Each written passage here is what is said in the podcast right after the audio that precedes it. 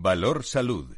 La actualidad de la salud en primer plano. Comienza un tiempo de radio y comunicación con la salud y la sanidad como protagonistas, información, reflexión con nuestros contertulios. Son expertos y diversos en su procedencia, pero son los mejores.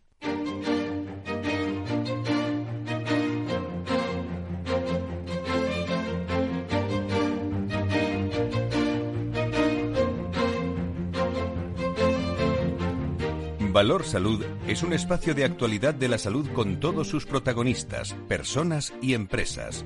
Con Francisco García Cabello. ¿Qué tal? ¿Cómo están? Bienvenidos a este viernes 19 de noviembre. Espero que estén muy bien de salud todos. Eh, bueno, reacción. Esta semana a muchísimos datos que tenemos que nos dicen que van aumentando casos, las UCIs están controladas, eh, siguen eh, falleciendo personas a través del, del COVID. Muchísima precaución. A fecha del día de hoy se han registrado en el mundo alrededor de 251.009 millones de casos de coronavirus. El coronavirus que recuerdan ustedes, y lo digo por algo esto, ¿eh? se originó en la ciudad de Wuhan. ¿Se acuerdan cuando aquí en este programa hablamos de ello hace ya algunos meses, como más de 20? Bueno, se han extendido a todos los países de la geografía europea y del mundo, como bien saben, pero digo esto porque en los últimos días han conocido la noticia de que las autoridades de China han ordenado el confinamiento de más de 10.000 estudiantes en la ciudad de Dalian,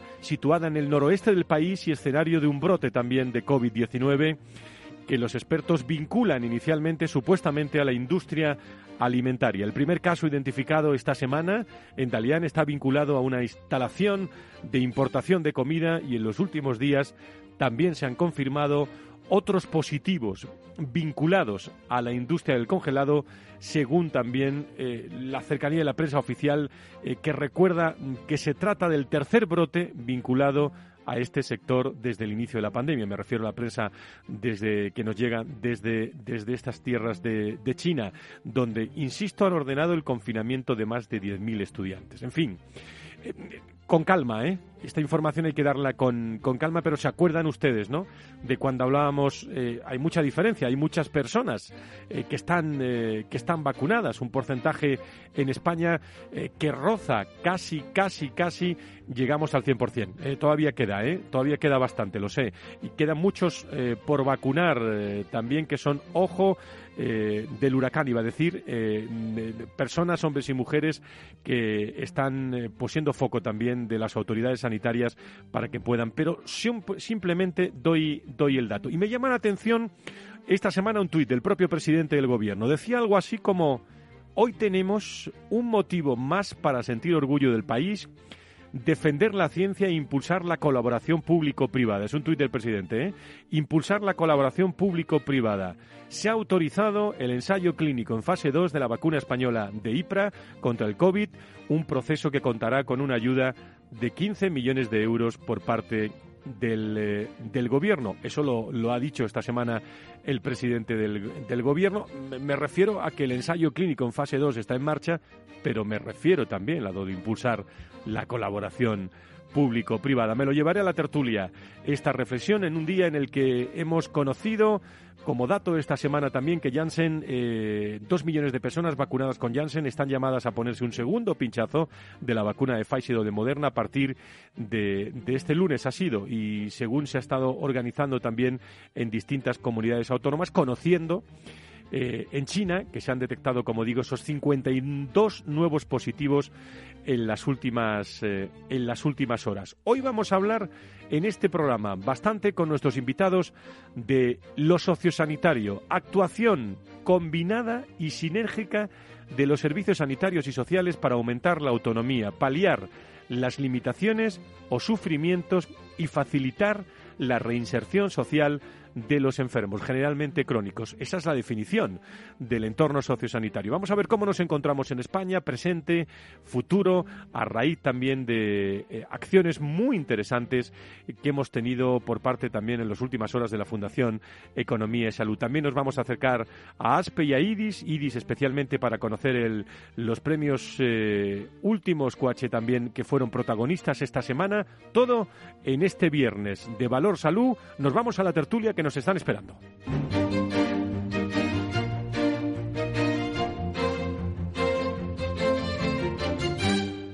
Valor Salud.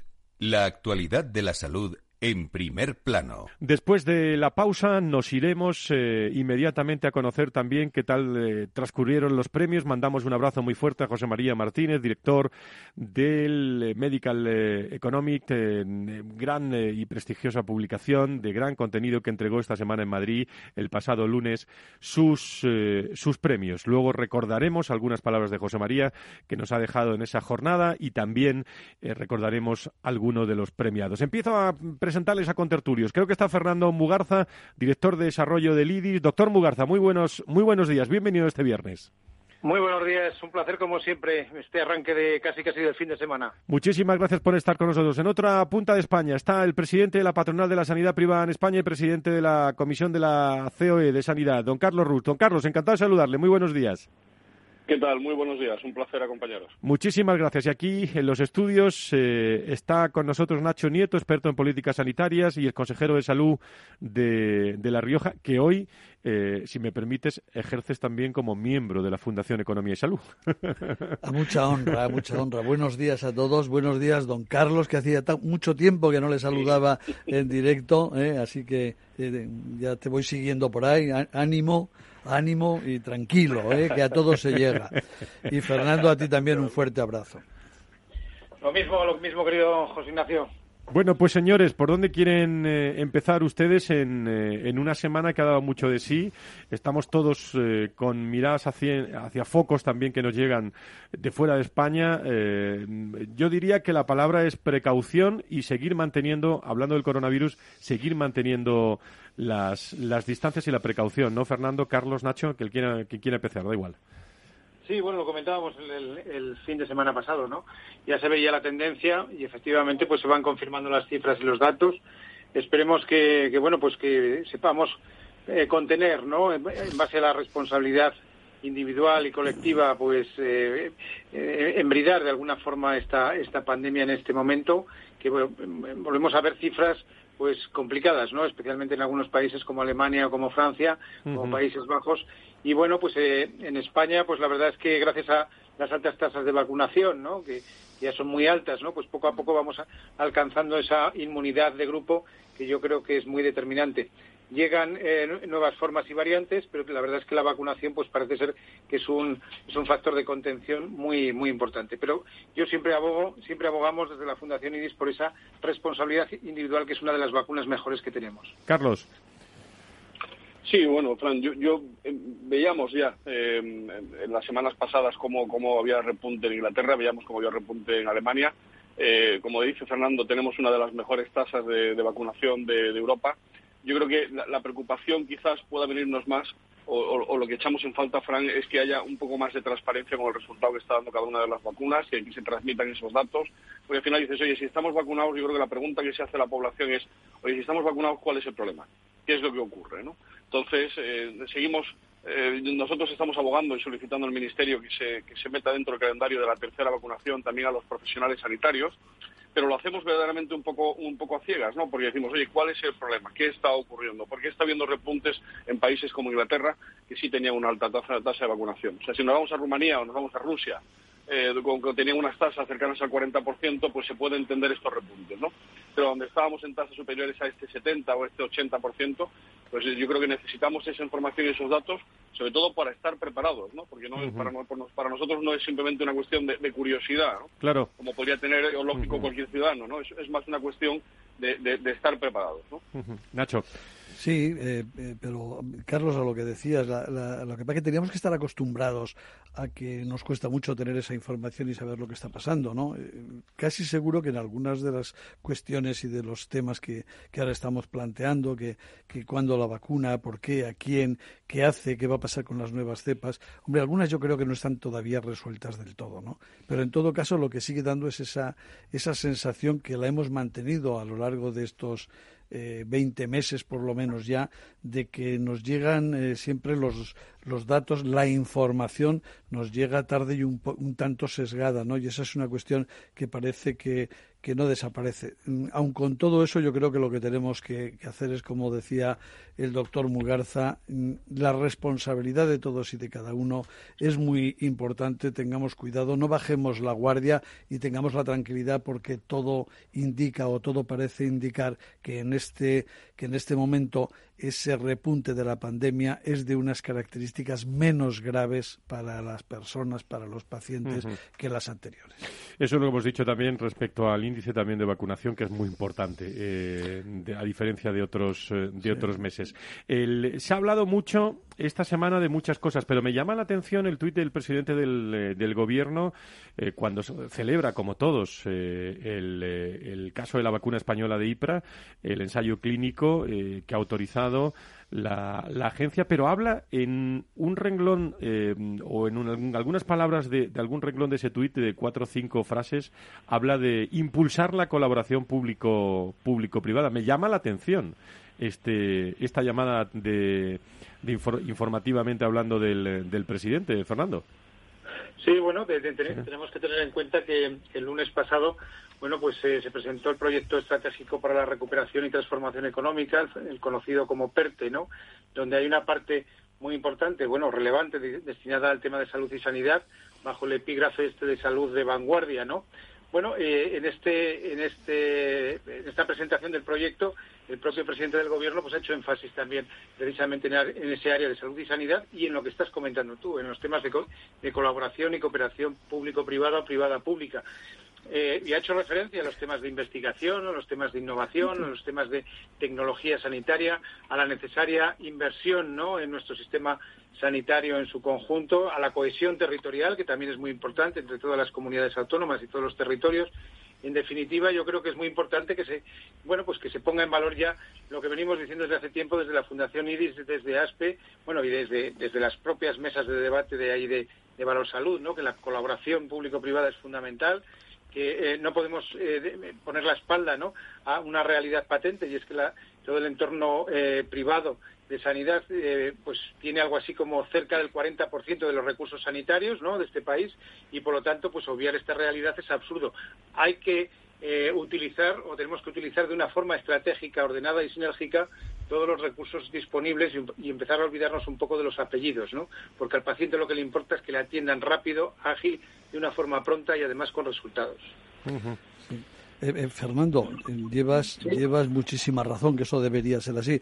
Pero, Carlos, si me permites una pregunta, eh, al margen de ese caso concreto, de, este, estos ensayos con esta vacuna, con la vacuna IPRA, ¿tú te fías de lo que ha escrito en esa frase el presidente del gobierno? bueno, y, más allá, Ignacio, porque yo, Fernando, sin ánimo de, de ser aguafiestas, pero eh, yo creo que el presidente cada vez que habla de la industria farmacéutica sí habla de colaboración público-privada, sí habla de esa industria, esa es buena apreciación. De, esta, colaboración, eh, pero mucho me temo que al mismo tiempo tenemos ahí una ley de equidad queriendo acabar con modelos de colaboración eh, públicos, de modelos de gestión públicos. que, que, nos la encontramos. Y después, con este PERTE, que es tremendamente importante, yo también pondría una cifra encima de la mesa, ¿no? Y es que sanidad es de los sectores y segmentos que menos fondos tiene adjudicados. Eh, dices, oye, que, bienvenidos sean, sí, pero que estábamos en un momento en el que se, ha demostrado, yo creo que de una forma fehaciente, la, la necesaria eh, vinculación entre lo que es salud y economía, y, para mí los PERTE no lo reflejan. No lo reflejan porque no ha dado a la sanidad el peso que yo creo que, se esperaba, desde luego desde el sector, y al final pues eh, va a ser algo que, bueno no deja de tener importancia pero que se podía haber aprovechado para hacer mucho más ¿eh? hablamos de, has hablado de tecnología sanitaria sin duda estábamos en un momento en el que renovar eh, muchísimos de esos equipamientos de hospitales públicos hubiera sido una gran oportunidad y hubiera sido un momento también muy importante para que parte de esos fondos hubieran tuvieran el destino de disminuir de una forma brusca y, necesaria la, la lista de espera ¿no? Y yo de, todas formas desde no, quiero ser no quiero ser tan no quiero ser tan optimista Fernando. Yo lo que sí espero es equivocarme y que tú tengas razón ¿eh? eh, eh esto es una tertulia. Adelante sigan sigan ustedes que me gusta mucho este viernes. sí nosotros desde bueno ya lo sabes Carlos lo sabes eh, José Ignacio Fran no que desde la fundación y, bueno en este sentido siempre hemos valorado de forma muy positiva no todo, lo que signifique, bueno, pues, pues apoyos, ¿no? Al sector que buena falta nos hace, especialmente por los retos que tenemos y que tiene el sector sanitario por delante, ¿no? Y la presentación de este, de este PERTE, ¿no? Eh, llamado Salud de Vanguardia, bueno, pues eh, confiamos en que su implementación contemple la participación activa de todo lo que es el, tejido empresarial privado, para de esa manera, bueno, pues de alguna forma también ayudar a la, transforma, la transformación de una forma definitiva del sistema sanitario, ¿no? Y en definitiva pues mejorar la asistencia y la calidad de vida de los ciudadanos. El lenguaje y la semántica tiene que ir cambiando y, el hecho de que se vean precisamente cambios eh, en, esa, en esa semántica que se traduzcan después en hechos, pues para nosotros realmente es muy importante y lo valoramos de una forma muy positiva. Muy bien, eh, me gustaría que me dijeran algo porque vamos a dedicar también parte de este programa. Enseguida Nacho Nieto lo, va a hablar de lo sociosanitario. Hemos hablado de, la actuación combinada y sinérgica de los servicios sanitarios y sociales para aumentar la, autonomía, paliar las limitaciones o sufrimientos, facilitar la reinserción, pero estamos hablando todos, Nacho, el mismo lenguaje, Carlos, eh, eh, Fernando, cuando hablamos de lo sociosanitario. Me refiero a Nacho en primer lugar porque había unas jornadas muy interesantes de la Fundación Economía y salud eh, estos últimos días en, Toledo, que nos han hecho reflexionar sobre muchas cosas. Nacho. Eh, lo cierto es que parece que, seguimos, como, viene sucediendo desde hace ya bastante tiempo, desde 2003 es, es, la ley de cohesión la que da esa definición que has leído tú, y seguimos debatiéndonos en en esta, en esta cuestión. Vamos, más que debatiéndonos, durante muchos tiempos no se le hizo mucho caso, era una cuestión que estaba ahí, que estaba ahí aparcada. De repente empezó a tomar un cierto auge, aunque no mucho en la práctica, y como tantas otras cosas, con la pandemia se ha desatado todavía más. Pero lo que parece muy claro, y a cuantos más oímos hablar de esta cuestión es que cuando cada uno utiliza el término sociosanitario mm, está pensando en cosas distintas seguramente que con la persona que está intercambiando sus opiniones o con la que está hablando de este asunto. Eso es lo que, lo que estamos viendo. Las posiciones son un tanto diferentes y, y no por nada, muchas veces porque eh, todo esto obedece a una necesidad real que existe eh, que tienen las personas, que existe en nuestro sistema sanitario y en el de los servicios sociales, y es que eh, tenemos que atender a cada persona con lo que realmente necesita en cada momento, cubrir todas sus eh, necesidades y atenderla desde el sistema sanitario, cuando lo que tiene es una necesidad de asistencia sanitaria y desde el sistema de los servicios sociales cuando lo que necesita es una prestación o un servicio social eh, el que sea bien sea de la dependencia o de o de lo que sea. Y, a veces eh, estamos como digo estamos viendo en el terreno práctico que el término no se utiliza con con eh, un sentido unívoco y eso es lo que nos movió a, a, lo que pasaba el otro día en esa jornada de Toledo. Bueno, pues un trabajo que iniciamos en 2017 y que con unas y otras eh, problemas en cada momento y corriendo unas veces más y otras teniendo que ir más despacio, pues seguimos con ello, con el único objetivo de tratar de establecer un marco común y que luego cada comunidad, cada uno lo utilice como crea, como pueda, como deba, porque ahí no podremos entrar, pero sí establecer unas líneas, unos conceptos, eh, incluso bueno unos consejos si se pueden dar consejos en estas materias. Mm. Sobre lo sociosanitario, algo que mm, desde ASPE, desde, desde IDI ya les dejo eh, y les libero un poco esta mañana. Bueno, pues eh, nosotros... Ah, sí, sí, sí, Carlos. Fernando, perdona. No, no, Carlos. Adelante, Carlos. Simplemente, yo, yo, creo que, estamos hablando de un todo y dentro de ese todo eh, podemos decir que, estamos en cadena, el ámbito sanitario y el sociosanitario. ¿no? Y yo creo que el establecimiento de unos límites claros, esa definición, el trabajo que se está haciendo desde la Fundación Economía y Salud y por José Ignacio, yo creo que es fundamental, ¿no? porque es fundamental establecer esa definición, conseguir que la Administración también la asuma como propia y ir avanzando en un modelo que tiene que crecer porque además es el futuro. El envejecimiento de la población y el incremento de los crónicos va a hacer cada vez más necesario también una mayor implicación de esos recursos. Entonces yo os animo a, continuar con estas iniciativas y, a, ponerlas en valor cara a la administración. ¿no? Sí, Carlos, gracias. Pero eh, claro, lo que también se trata de alguna manera es de que cada uno haga lo suyo, que es lo que sabe hacer y lo que hace bien. ¿no?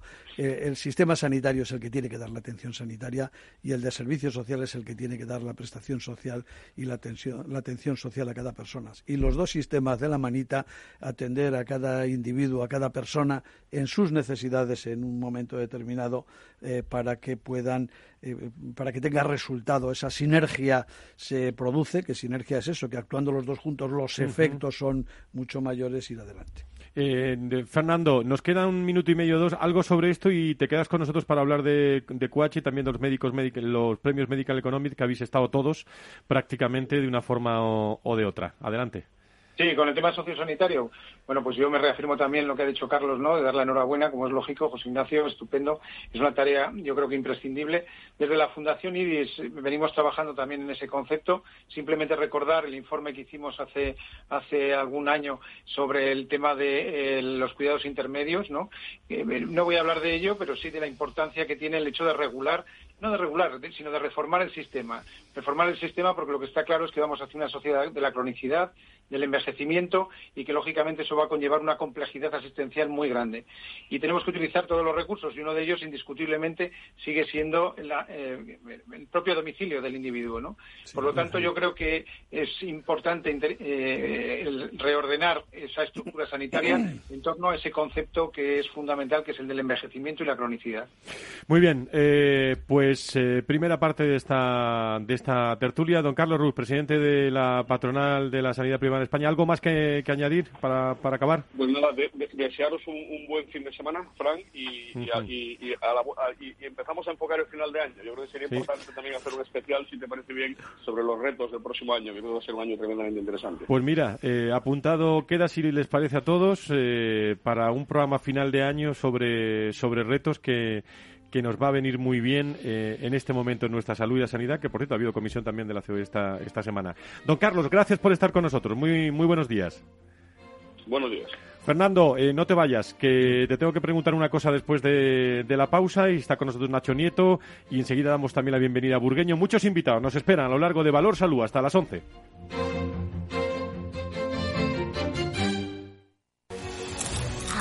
Cuando el gestor lo invierte todo en renta variable. No me hagas spoilers.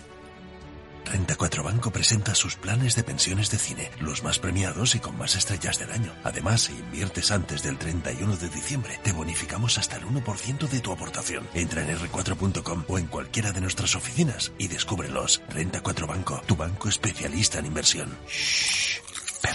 Gestora más premiada por expansión All Fans y líder de la Liga de las Estrellas de Morningstar. Consulta las bases de la promoción en r4.com.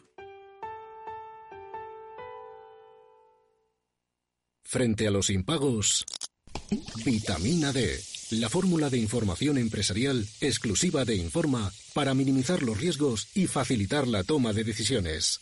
Descubre Data Powered by Informa, la solución perfecta para tu negocio. Consulta al especialista en Informa.es.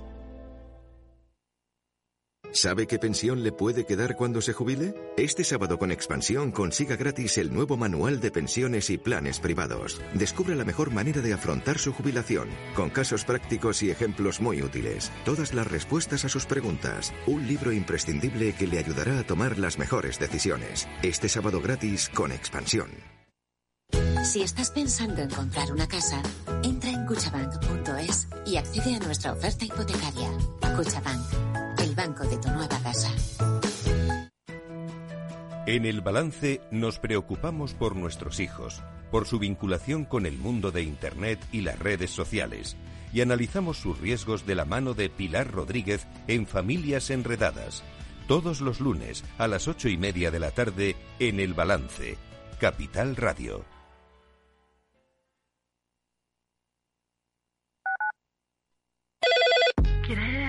Conocerme? Puedo hacer que te lo pases muy muy bien. Porque estoy amenazada y me obligan a hacer todo lo que tú quieras. ¿O te crees que me gustas? Contra la explotación sexual. Pacto de Estado contra la violencia de género. Comunidad de Madrid. Si quieres mejorar tu formación o tu empleo, apúntate a los cursos gratuitos de formación profesional para el empleo de la Comunidad de Madrid. Podrás elegir entre más de 13.000 cursos. Infórmate en tu oficina de empleo o llamando al 012. Financiado por el Ministerio de Educación y Formación Profesional. Comunidad de Madrid. Información, análisis, previsiones, recomendaciones, todo lo que necesitas saber para tomar tus decisiones de inversión en Mercado Abierto, de 4 a 7 de la tarde con Rocío Arbiza, Capital Radio.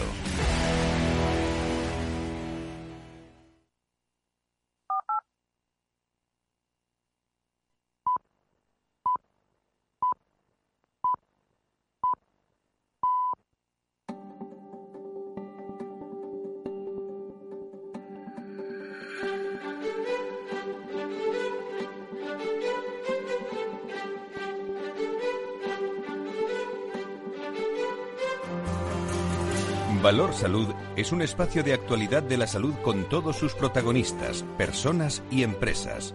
Con Francisco García Cabello. Estamos en directo, Valor Salud, los viernes, la sanidad, la salud contada de otra forma.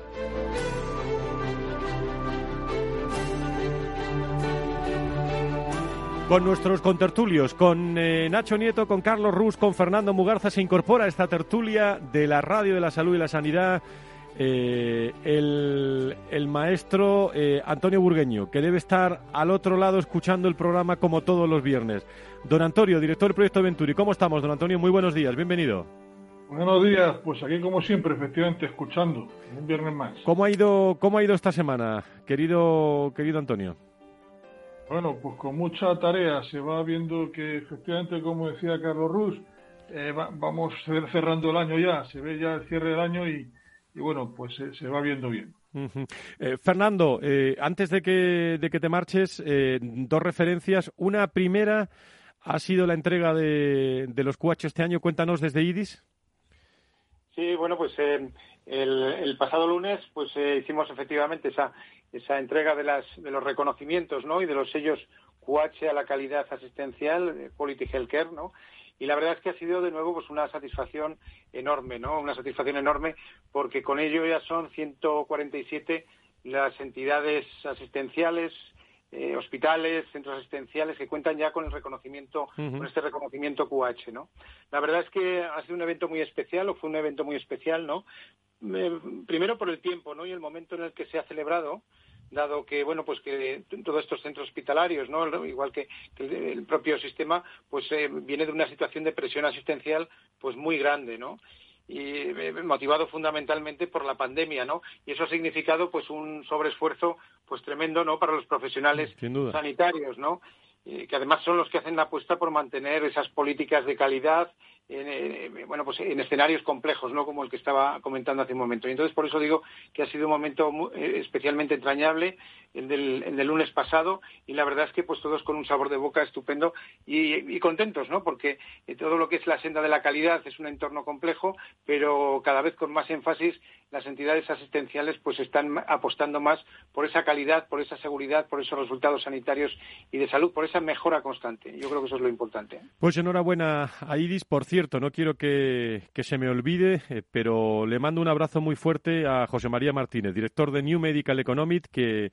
esta semana convocaba los premios 2021 para profesionales, para sanitarios, para compañías, para administración, de una forma o de otra todos, eh, Antonio, Fernando, Nacho, todos estuvimos allí el, el, lunes.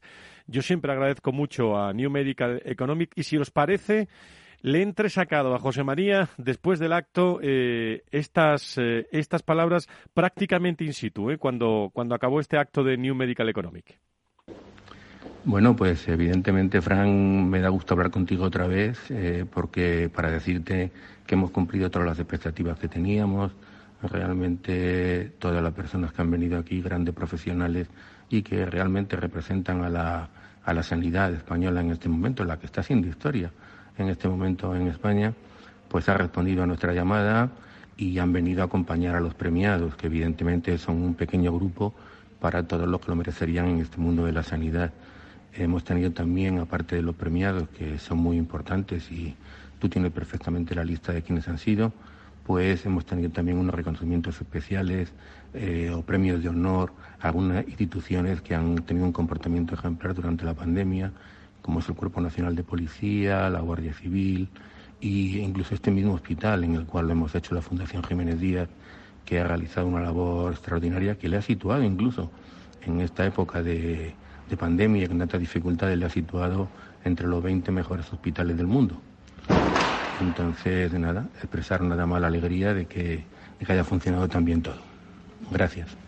Gracias a ti, querido José María. Y estuvimos Hospital de Emergencias Enfermera Isabel Zendal, el Hospital Universitario San Juan de Alicante, el IMED de Valencia, el Hospital Universitario Reina Sofía, Grupo Hospitalario Quirón Salud, Hospitales General de Granoller, AstraZeneca, Astellas Farma España, Josimesa, Fundación AMA, Ramón Esteve, Consejo General del Colegio Oficial de Farmacéuticos, Hospital Clínico San Carlos, eh, Galicia, Mejor Unidad Entidad Sanitaria, Farmaindustria, la excelentísima señora también Isabel Díaz Ayuso, eh, Margarita Alfonsel, Alberto de Rosa, Julio Sánchez, todos hombres y mujeres, queridos amigos, eh, queridos contertulios de primer nivel, el que pudimos ver el lunes en la Fundación Jiménez Díaz, ¿no, Fernanda?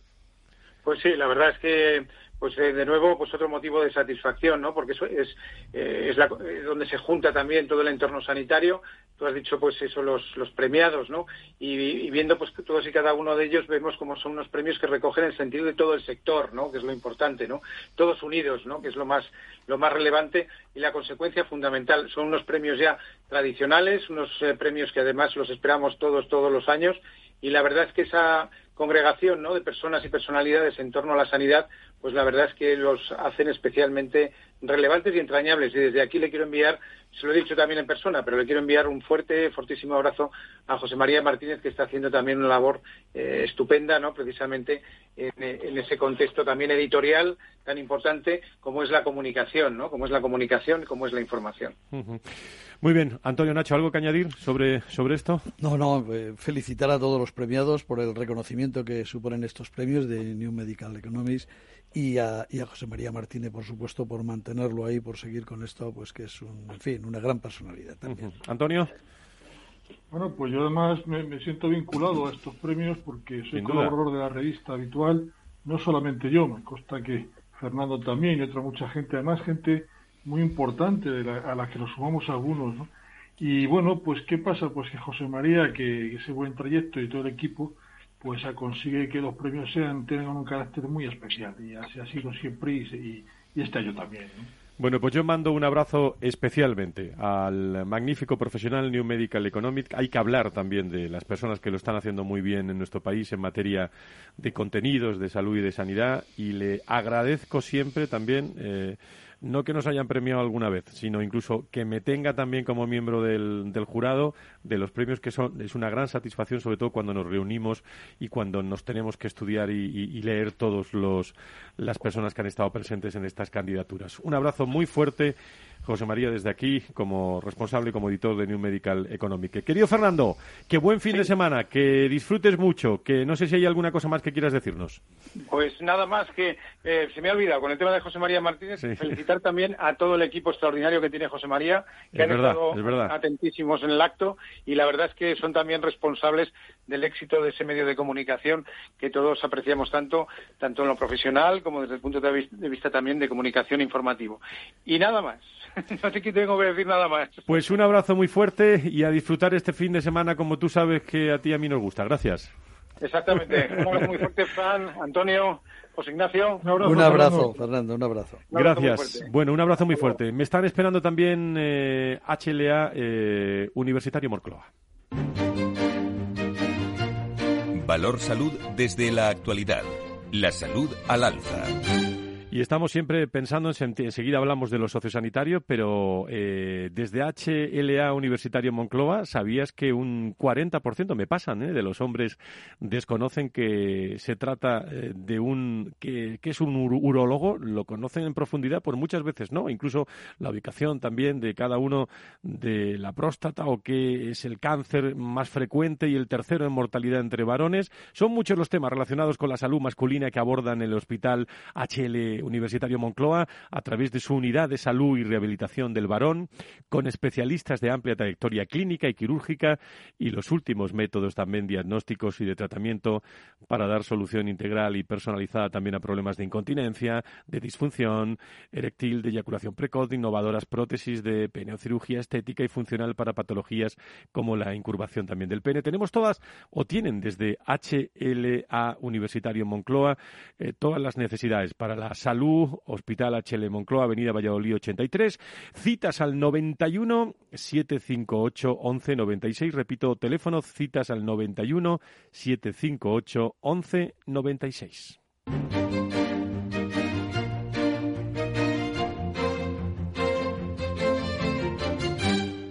Y a la hora de hablar de los sociosanitarios, Antonio Burgueño, eh, hemos hablado muchas veces, Nacho Nieto, eh, afrontamos eh, esta, esta tertulia para intentar, a raíz de esa sesión de la Fundación Economía y Salud, que ha resumido muy bien Nacho Nieto, como siempre, pero en, en tu opinión, Antonio, ¿Estamos hablando todos el mismo lenguaje sobre lo sociosanitario? ¿Qué claves son las fundamentales? ¿Qué soportes son los fundamentales?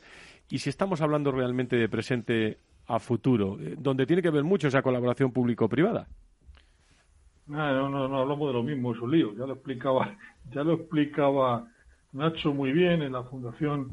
Eh, estamos trabajando, Nacho ya está llevando muy bien ese proyecto. Ya eh, no, me, no, me, acuerdo en qué año fue se planteaba ese debate, ¿no? ¿Qué entendemos por sanitario? Se publicó un documento y evidentemente, bueno, pues porque al final lo único que sabemos es que un paciente, una persona va y viene en, hay dos sistemas, pero ¿qué es el sistema? ¿Dónde, dónde cortas?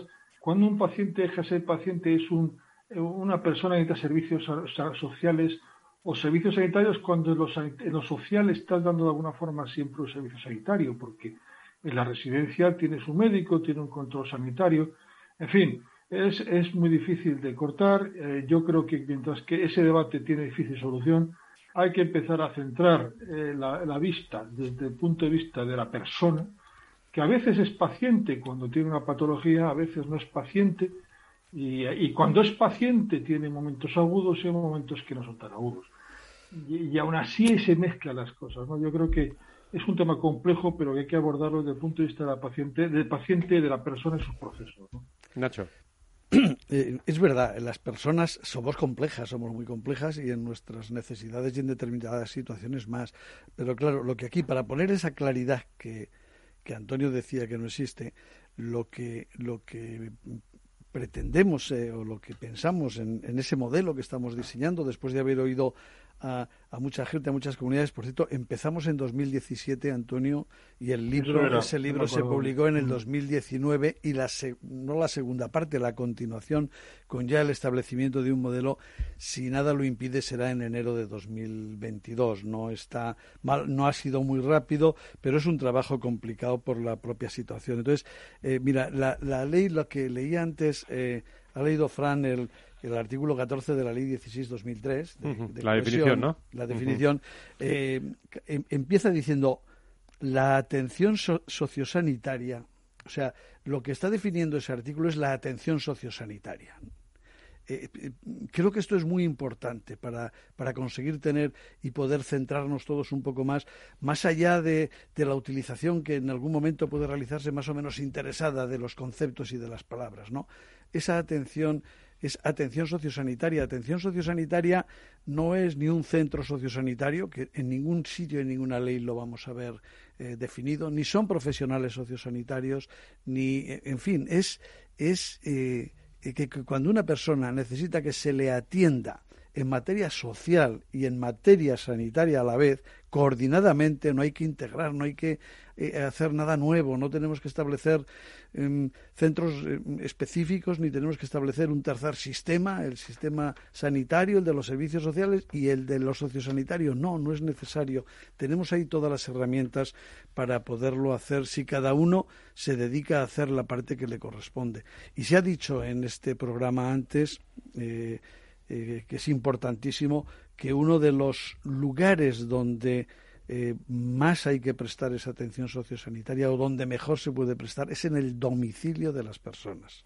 Es verdad que a veces ese, ese domicilio se ve convertido en una residencia. Bueno, al revés, una residencia se ve convertida en el domicilio de una persona, que de hecho las residencias es lo que son, es, es el domicilio de una persona, no es eh, otra cosa, donde recibirá todas las atenciones que necesite, pero cada una por el que más sabe de ello, ¿no? Eh, hay una definición, Antonio, en, Nacho también he cogido, eh, en, eh, haciendo un poco de historia también, que es que hablan de un síndrome, del síndrome sociosanitario, que es aquel problema de salud que se presenta, lo, lo, ha dicho Nacho con otras palabras, en un paciente con demandas de atención y cuidados múltiples, tanto médicos como sociales, en diferentes niveles asistenciales, primario, hospitalario, servicios sociales y salud mental.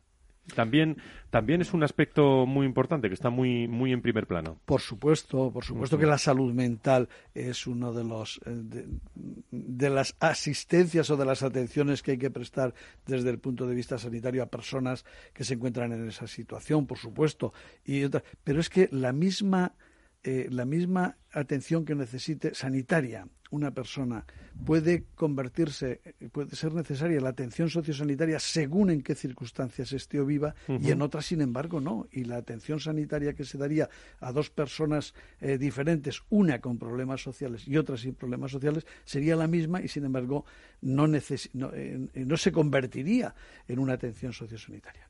Y al revés exactamente igual. Antonio Burgueño, ¿algo que, añadir? Yo, creo que al final, este, yo insisto, ¿no? No, debemos intentar abordar este problema desde el punto de vista de las circunstancias de, organizativas. Eh, al final, eh, Nacho decía, no hay centros sociosanitarios. Pues es verdad, porque la, residencia en casa, ¿no? Decía que a un domicilio puede llegar el, asistente social o el asistente social, puede llegar el, la atención primaria y puede llegar la, especializada hospitalización a domicilio. Válgame Dios. Lo que hay que hacer es tener las diferentes perspectivas de, la atención que puede necesitar una persona a lo largo de su vida eh, o en algunos momentos puntuales o en un curso de enfermedad o, ya de por una edad que, que curse pluripatología, pues que pueda tener un requerimiento de más intensidad de una cosa o de otra pues no podemos romper a la persona, ¿no? Como esto al hospital, la parte social no importa. pues claro que importa la parte social. Porque si tengo que dar el alta por la parte clínica y no tiene apoyo en el domicilio, ya no por parte de las instituciones, sino familiar, pues, eh, pues todo se me complica. La persona es una persona, es holística, y entonces o lo vemos desde las perspectivas y, vemos cada caso que se puede decir en estos momentos que, necesita, o mientras que vayamos, no, esto es social, esto va sanitario, espérate que doy alta, que venga lo de social.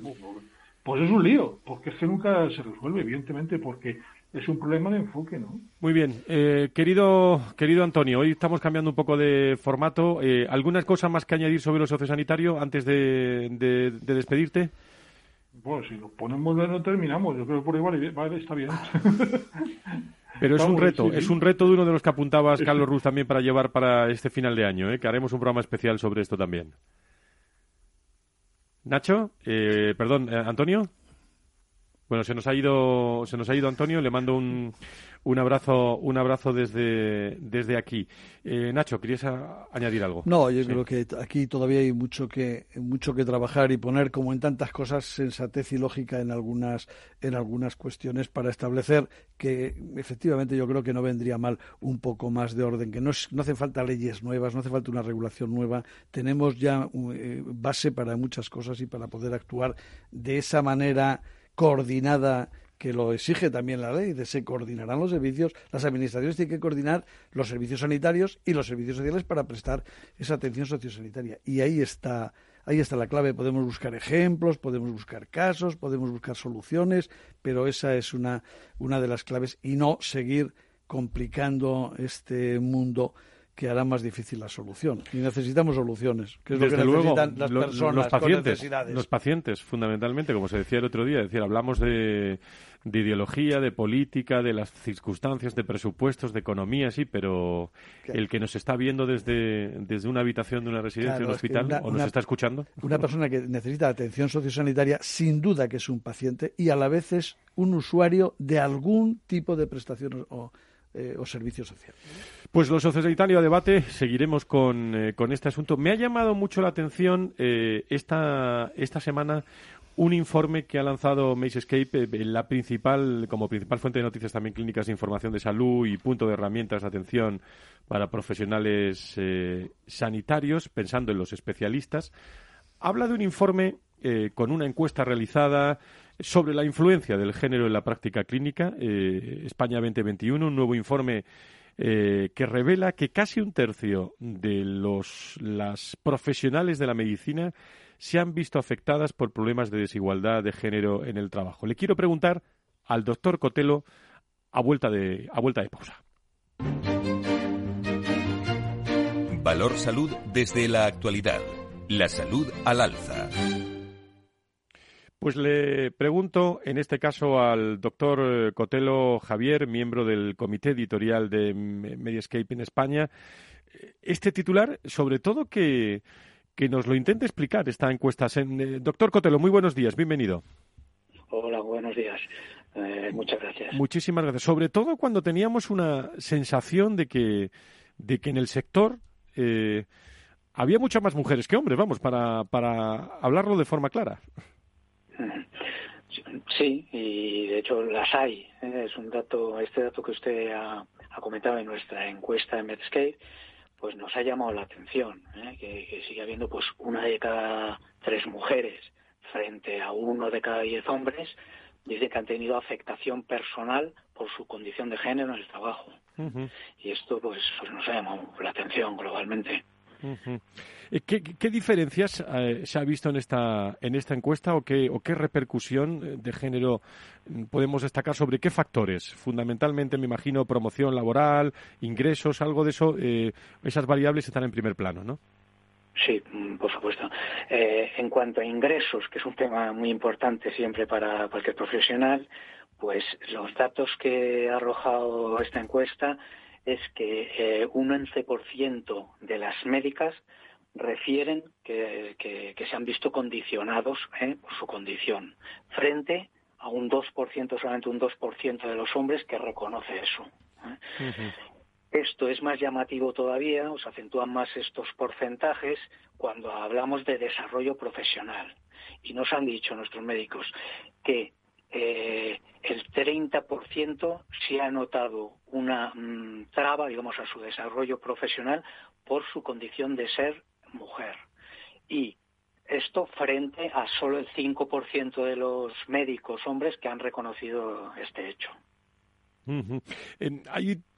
¿Tiene que ver algo, le pregunto, en cuanto a si la pandemia ha cambiado eh, la mentalidad sobre el trabajo o la carrera profesional? ¿Sobre esto qué, datos nos puede aportar, doctor?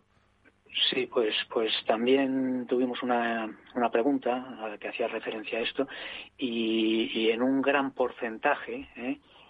similar, un poco mayor en las médicas que en los médicos, sí que hablaban de que la pandemia pues habría, había condicionado pues, pues sus perspectivas en el trabajo, ¿eh? Sobre pues, pues promociones, dándole mayor importancia a otros aspectos como la seguridad en el trabajo, eh, la sobrecarga de pacientes, todo eso pasaba por encima, pasaba a primer plano frente a, pues a, los ingresos, a al desarrollo profesional y otras cosas. Y creo que hasta un 18% también, leo en la, en la encuesta que tengo delante, hablaba incluso de comportamientos, de personalidad, de trato con el jefe, de tomar más o, más o menos en serio el trabajo. Eh, este dato me llama mucho la atención, doctor. Sí, también nosotros que un 18% mm, reconocía, sobre todo las mujeres, el haber tenido pues que cambiar su personalidad o su actitud o su, o su forma de actuar ¿eh? en el trabajo para eh, que se les tomase más en serio. ¿eh? Se sentían pues que, que, un poco menospreciadas o que no tenían esa autoridad ¿eh? de, facultativo que tendría pacientes, solo, no solo con los pacientes, sino también con pues compañeros o jefes, como usted decía. para que lo sepan, todo, ahora le preguntaré a Nacho si quiere preguntarle algo, pero nuestros contertulios, pero para que el universo de, de esta encuesta, para que lo conozcan todos nuestros, nuestros oyentes, doctor. Sí, eh, eran eh, más de más de 1.500 médicos. ¿eh? eh, había prácticamente eh, equiparado un poquito más, ¿eh? cincuenta y tantos frente a cuarenta y tantos de mujeres frente a hombres. No tan importante esa diferencia como la que hay en los profesionales, que la mayoría son mujeres, o mucho más porcentaje. Y otro dato interesante quizá tener en cuenta en nuestra encuesta es que el 81% de los médicos que contestan tenían más de 45 años. Solo un 19% pues eran menores de esa edad que pues quizá ha podido pues condicionar un poquito a lo mejor los porcentajes o magnificarlos. Nacho, ¿alguna pregunta para el doctor Cotelo? La última. Le damos sonido a ahora. Sí, eh, doctor Cotelo, buenas tardes, buenos días. Le, le quería le quería preguntar yo precisamente lo que ya ha dicho, que es eso, que si había cuál era la edad y si había más hombres o más mujeres y desde luego bueno si esto es es la opinión que han manifestado pues no hay nada que decir es la que han dicho pero usted cree que que se eh, mm, eh, que se ajusta ese resultado a lo que la, en la realidad se produce en el sistema sanitario al margen de que dice, bueno, pues eh, igual hay más gerentes hombres que mujeres o más directores, es posible, eso, eso puede resultar innegable, pero en condiciones generales, teniendo en cuenta precisamente, como decía Frank, que, que son eh, más las mujeres que, que, hay en este momento como profesionales que los hombres. Pues, pues sí, por, por un lado, eh, nos ha llamado mucho la atención también esos datos entrando un poquito ya en edades, ver que las mujeres que hemos llamado jóvenes en nuestra encuesta, eh, menores de 45, se veían más afectadas eh, por el tema de su género en el trabajo que las más mayores, que las mayores de 45. ¿eh? Y esto nos ha llamado la atención porque en los últimos años es un tema muy en boga, muy sensibilizado todos los organismos, organizaciones, partidos políticos, sociedad, que se han dicho o se han hecho medidas y parece que no, que parece que las más jóvenes están más afectadas por este tema que las más mayores. Y otro tema que me comentaba es eh, en cuanto a puestos directivos o de cierta responsabilidad, pues sigue habiendo pues un, claro porcentaje mayor de los médicos o de los varones frente a las mujeres. ¿eh? Según la encuesta, eh, nos hablan de un 24% desarrollan estos cargos en los hombres frente a un 13, son un 13% en las mujeres que tienen cargos de responsabilidad. Bueno, me ha llamado la atención esta, este, este nuevo informe de Medscape que, que, revela que casi un tercio de las profesionales, las médicas, se han visto también afectadas por problemas de desigualdad de género del, en el trabajo. Nos lo ha explicado un doctor Cotelo, miembro del comité de Medscape. Eh, muchísimas gracias, doctor Cotelo, por estar con nosotros. Muy buenos días. A ustedes, buenos días. Bueno, pues eh, prácticamente en dos minutos, Nacho, dos minutos y medio que nos quedan antes de que don Félix nos ponga los sonidos musicales de fondo que siempre nos ponen durante todas las mañanas. Eh, yo creo que, fíjate, hemos estado casi una hora hablando de lo sociosanitario, de la actualidad, de eh, cuántos temas hay eh, de salud y sanidad eh, protagonistas y que, afectan. que no es normal dedicarle tanto tiempo, salvo cuando se ve por ahí en ese revoltijo que, que decimos que se produce. Y la verdad que es un tema realmente importante, interesante, porque tiene la solución para en esos momentos en que no se sabe muy bien y sale porque sale siempre, no esa continuidad en la atención a una persona, que no deje de estar atendido por eh, determinadas circunstancias. Una persona tiene que estar en el hospital cuando necesita asistencia sanitaria de un hospital. Em, si no, donde mejor va a estar es en su casa o donde mm, proceda, ¿no? Pero no en un hospital, no debe ser. Y esto se nos produce muchas veces. Y, evidentemente esa persona no es donde mejor está atendida en ese momento, ni donde más a gusto está salvo en algún caso excepcional. Eso es lo normal. Entonces, claro que hablamos de esa cuestión que, que ya digo, debe ser importante en el futuro por, por todo, ¿eh? por cuestiones de, de calidad, de seguridad, económicas y de calidad de vida. Lo importante también es el nivel de, vacunación que, tenemos, ¿no, Nacho? Que eso es muy importante. Hombre, el nivel de vacunación en España está siendo alto. ¿eh? Eh, no, creo que se lo tenga que apuntar nadie, y sobre todo según quiénes, pero muy alto, más del 80%, con diferencia de, de muchos países que están mucho más abajo y que nos interesa ayudarles porque nos va a afectar. Hombre, claro, hablábamos de, de eso hace unas semanas. Nacho Nieto, experto en políticas sanitarias, es consejero de salud de La Rioja. Gracias por estar con nosotros como siempre. Muy buenos buenos días. Gracias a ti y a todos los oyentes. Una de cómplices ¿eh? para acabar eh, y darle la bienvenida eh, prácticamente este fin de semana. Con mucha salud y sanidad. El próximo viernes, más salud y sanidad aquí en Capital Radio. Contado de otra forma. Adiós, amigos. Valor Salud. La actualidad de la salud en primer plano todas las semanas con sus personas y empresas. En Capital Radio, con Francisco García Cabello.